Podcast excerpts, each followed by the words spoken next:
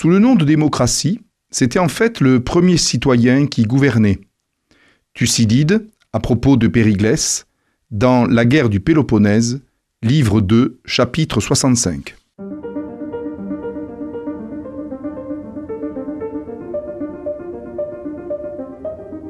Les fenêtres de l'histoire avec Philippe Foreau. Dans le cadre des chroniques des fenêtres de l'histoire, nous avons déjà eu l'occasion d'aborder la question des guerres médiques et nous avons vu l'importance que celles-ci avaient eue au 5e siècle avant Jésus-Christ, à la fois pour les relations entre l'Empire perse et le monde grec, mais également au sein même de celui-ci.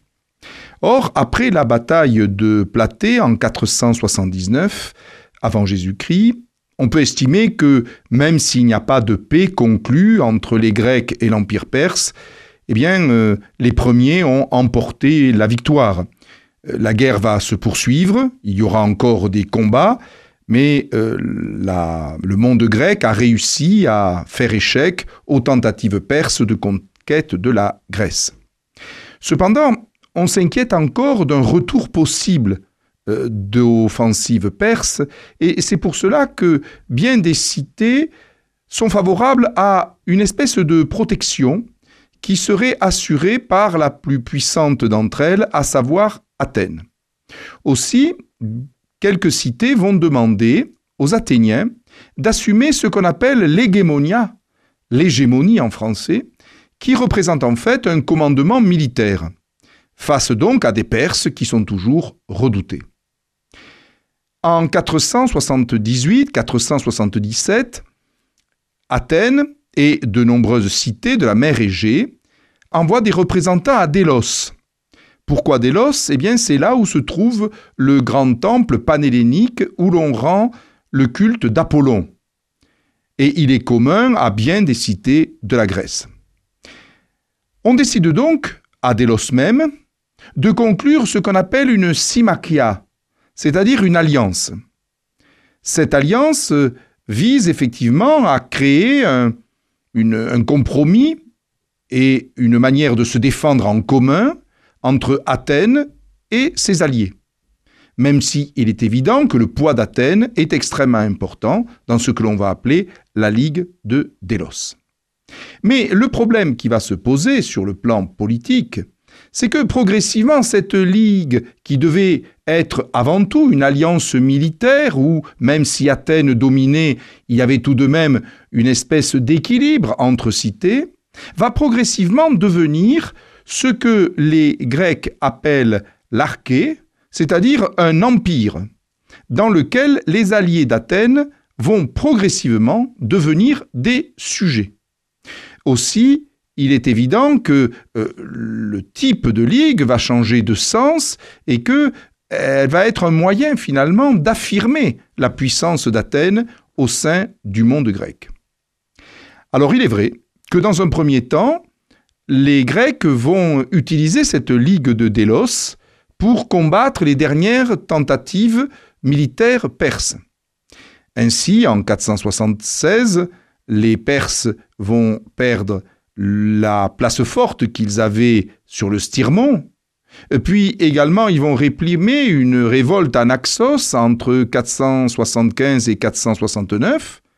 Et de même, ils vont euh, mener une grande bataille navale euh, à l'embouchure du fleuve Eurémédon, qui va permettre à l'Athénien Simon d'emporter un combat décisif sur la flotte perse.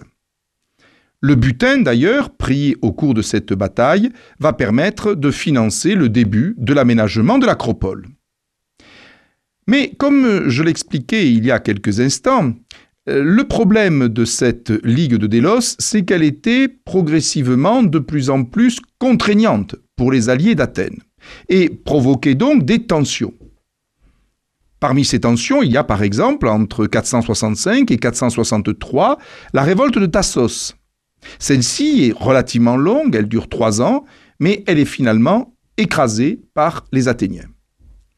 D'autres éléments euh, qui montrent bien finalement euh, la puissance d'Athènes et le fait qu'elle n'est guère contestée dans la réalité des faits au sein de la Ligue, c'est que euh, il va y avoir une paix euh, signée sous l'égide d'Athènes avec le roi des rois, avec euh, l'Empire perse, c'est la paix de Callias en 449. On peut donc se poser la question, est-ce qu'il valait toujours la chance et le coup de maintenir une ligue qui était faite et à l'origine pour combattre les Perses?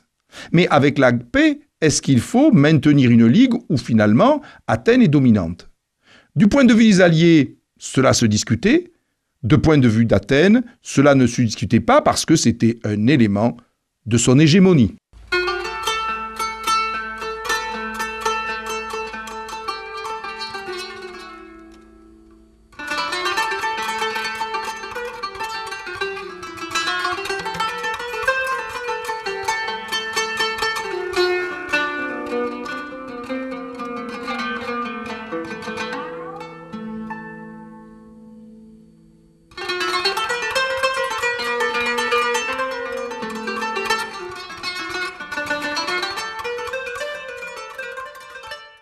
En effet, cette hégémonie allait d'ailleurs se concrétiser de manière forte. En effet, le trésor de la Ligue, qui se trouvait justement dans le sanctuaire d'Apollon à euh, Délos, va être euh, transporté à Athènes même. C'est indéniablement un geste qui montrait bien la puissance d'Athènes et la manière de l'affirmer. Et euh, les alliés d'Athènes ont continué à verser un tribut à la cité dominante. Mais euh, si on lit Thucydide dans son histoire de la guerre du Péloponnèse, on sent bien que les alliés des Athéniens eh bien, euh, répugnaient de plus en plus à payer le tribut, mais ils continuaient finalement à le faire plutôt que de livrer, par exemple, des navires et leur équipage, ce qui aurait euh, privé ces cités des moyens militaires et de protection auxquels ils étaient finalement attachés. Il n'empêche tout de même que euh, les contestations au sein de la Ligue de Délos perdurent. En 441-439, Samos se révolte et finit par être euh, écrasé. Et, il y a également de plus en plus de procès qui se font euh, contre les Athéniens ou contre les alliés d'Athènes, où on se dispute la question des monnaies, du poids, des mesures. Il y a donc des frictions. Et puis il y a une puissance dont je n'ai pas encore parlé, mais c'est Sparte. Parce que, effectivement, Sparte, qui avait tout de même joué un rôle dans la guerre contre euh, les Perses, eh bien, attend son heure. En effet, euh, les alliés d'Athènes, euh, eh bien, de temps en temps, peuvent se retourner en direction de Sparte pour voir si effectivement il n'est pas possible de trouver une espèce de, de contrepoids à la, euh, puissance athénienne. Cet aspect est déterminant parce qu'il annonce finalement eh bien, une possible guerre, un possible conflit entre les deux grandes cités euh, de la Grèce ancienne au 5e siècle avant Jésus-Christ, Athènes et, et Sparte. Donc finalement, il y a effectivement des tensions qui ne cessent de monter et euh, la guerre va progressivement devenir une possibilité à partir de, des années 440. Effectivement, il y a euh, une euh, ligue du Péloponnèse qui s'organise autour de Sparte avec Mégare, les cités également de Trézène, qui se pose en concurrent à la ligue de Délos dominée par Athènes. Et d'ailleurs, euh, les euh, adversaires d'Athènes, de, la démocratie athénienne, de Périclès, eh bien, estiment, comme le dit Thucydide dans son livre 1 de la guerre du Péloponnèse au chapitre 70, la nature des Athéniens est, je cite, de ne pouvoir jamais ni connaître aucune tranquillité, ni en laisser au reste du monde. Il apparaît donc clairement que désormais euh, la puissance athénienne, pour réelle qu'elle soit, devient de plus en plus pesante. Néanmoins, pour Athènes, c'est une période de prospérité, que l'on peut qualifier d'ailleurs d'extraordinaire, parce qu'elle est caractérisée par une puissante flotte, à la fois militaire et commerciale, par de multiples constructions euh, et par une forte croissance démographique. Parce que, euh, si l'on en croit toujours Thucydide, eh euh, la population athénienne atteint plusieurs dizaines de milliers de citoyens et est en capacité finalement de dominer démographiquement le monde grec. Seulement, à Sparte, on ne le voit pas de la même manière. Et de plus en plus est contestée cette puissance athénienne. Aussi, on voit que les cités commencent à bouger de plus en plus. Et à partir du début des années 430, eh bien, la guerre apparaît à peu près claire pour tout le monde.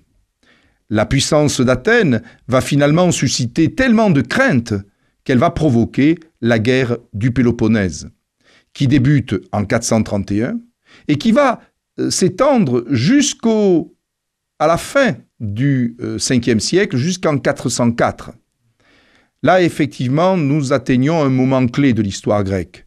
On va passer d'une hégémonie athénienne à une hégémonie spartiate, et c'est peut-être parce que Athènes n'a pas su maîtriser sa puissance, n'a pas su finalement faire participer un peu plus ses alliés à la Ligue de Délos, qu'elle a provoqué ce que l'on peut considérer comme étant une espèce de guerre mondiale à l'échelle du monde grec.